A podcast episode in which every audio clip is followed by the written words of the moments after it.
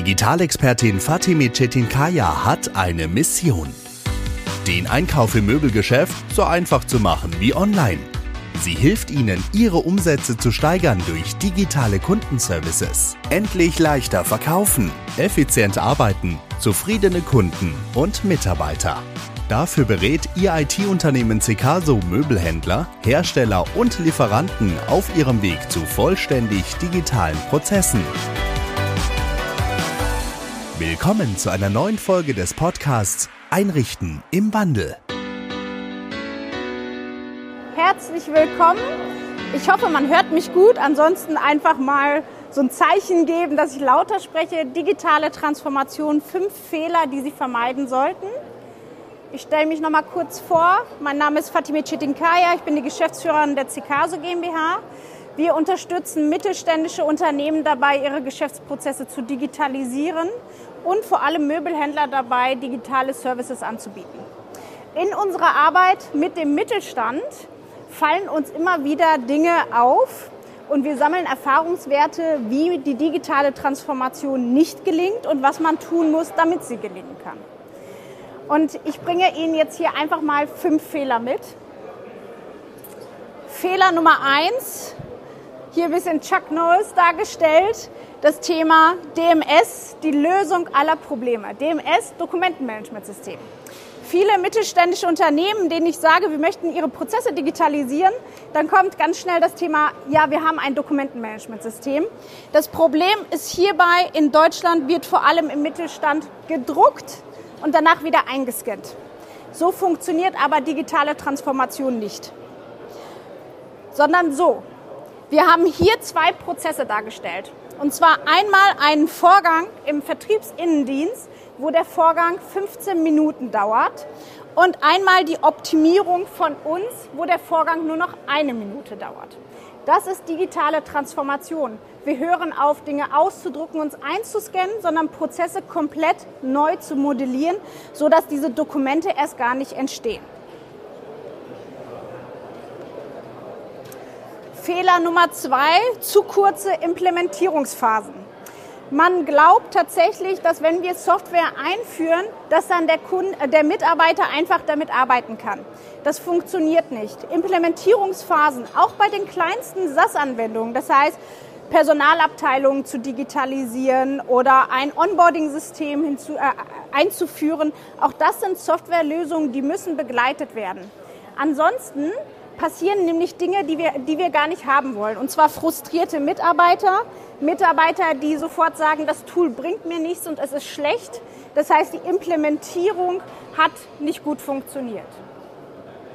Ein Lösungsansatz, den wir dabei verfolgen, ist, Mitarbeiter vernünftig auszubilden. Eine Online-Akademie, hier im Beispiel. Das heißt, jede Software, die wir seitens CKSO bei unseren Kunden einführen, filmen wir direkt ab.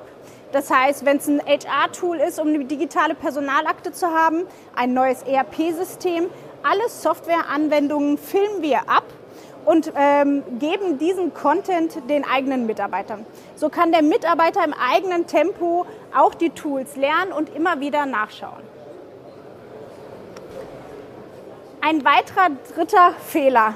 IT ist zuständig. Das Thema IT und Software begleitet uns immer mehr. Softwarelösungen werden immer mehr. Das heißt, vorher hat man beispielsweise mit einem Tool gearbeitet. Heute arbeitet eine, Soft äh, eine Marketingabteilung mit 10 bis 15 verschiedenen Anwendungen. Man kann dabei nicht sagen, die IT ist zuständig. Die IT kann Berechtigungen vergeben, kann bestimmte Entscheidungen treffen, aber jede Fachabteilung muss einen First-Level-Support liefern können für sich selbst. Das heißt, ich erwarte schon, dass eine Personalabteilung einen Mitarbeiter anlegen kann oder den Onboarding-Prozess bearbeiten kann. Ich erwarte, dass eine Marketingabteilung Textbausteine oder die Regelkommunikation zum Endkunden verändern kann. Das heißt, es gibt Kompetenzen, die wir in den Fachabteilungen aufbauen müssen, damit die digitale Transformation im Mittelstand gelingt.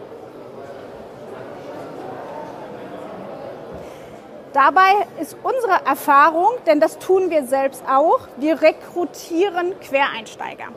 Insbesondere die junge Generation hat ein sehr, sehr intuitives Verständnis dafür, wie Software funktioniert. Denn jeder 15-Jährige kann mittlerweile schon Videos schneiden mit Apps. Das heißt, Menschen aus dieser Generation können wir sehr, sehr le leicht heranführen, wirklich Software aufzusetzen, SAS-Anwendungen zu konfigurieren und zu implementieren. Und das muss im Mittelstand mehr genutzt werden. Denn insbesondere natürlich die älteren Mitarbeiter sind häufig nicht ähm, ja, dazu in der Lage, sich so viele Systeme anzueignen und die Prozesse dort drin zu, äh, zu gestalten. Fehler Nummer vier, und das ist ein Fehler, der, den ich äh, in, insbesondere in der Einrichtungsbranche sehr, sehr häufig sehe, ist ähm, die Denkweise eine Software für alles. Es ist nach wie vor so, dass viele mit, ähm, äh, mittelständische Unternehmen der Meinung sind, ich habe ein ERP-System und darin läuft erstmal alles. Das heißt, alle Prozesse, alle Module werden dort reingekippt. Und das ist nicht sinnvoll. Denn bestimmte Insellösungen können in sich geschlossen sehr, sehr perfektioniert sein. Das heißt, natürlich gibt es ein CRM-Modul in jedem ERP-System, aber HubSpot, Salesforce ist auf einem ganz anderen Level unterwegs.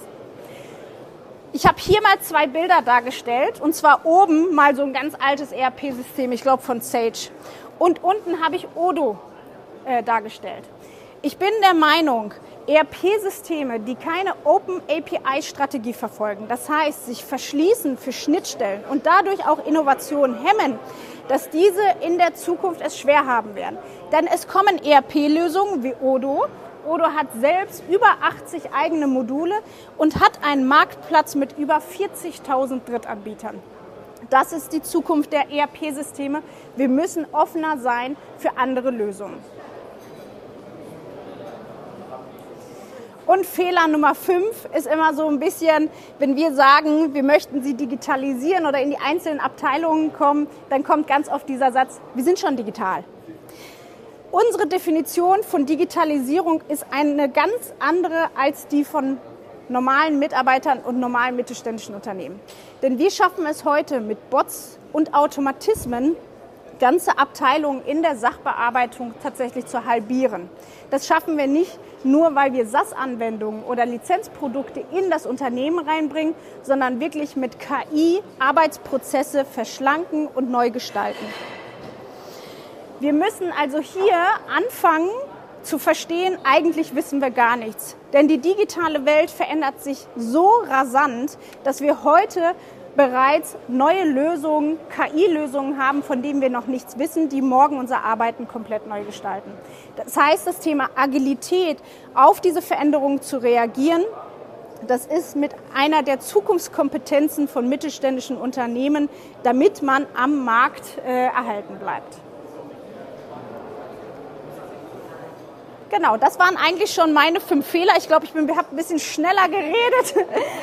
ähm, in der Regel machen wir das so, dass wir eine digitale Potenzialanalyse mit unseren Kunden durchführen, um einen Überblick über die gesamte Softwarelandschaft zu bekommen und dann die Maßnahmen herzuleiten, die nötig sind, um wirklich to tolle Ergebnisse zu erzielen, was die Kosten und die Umsätze anbetrifft. Genau, an unserem Stand finden Sie unseren Digitalreport. Ich habe den, glaube ich, jetzt gerade hier nicht. Ähm, und gerne können Sie den QR-Code scannen, digitalermöbelhandel.de. Danke fürs Zuhören. Wenn Ihnen diese Folge gefallen hat, buchen Sie noch heute ein Erstgespräch über www.digitaler-möbelhandel.de.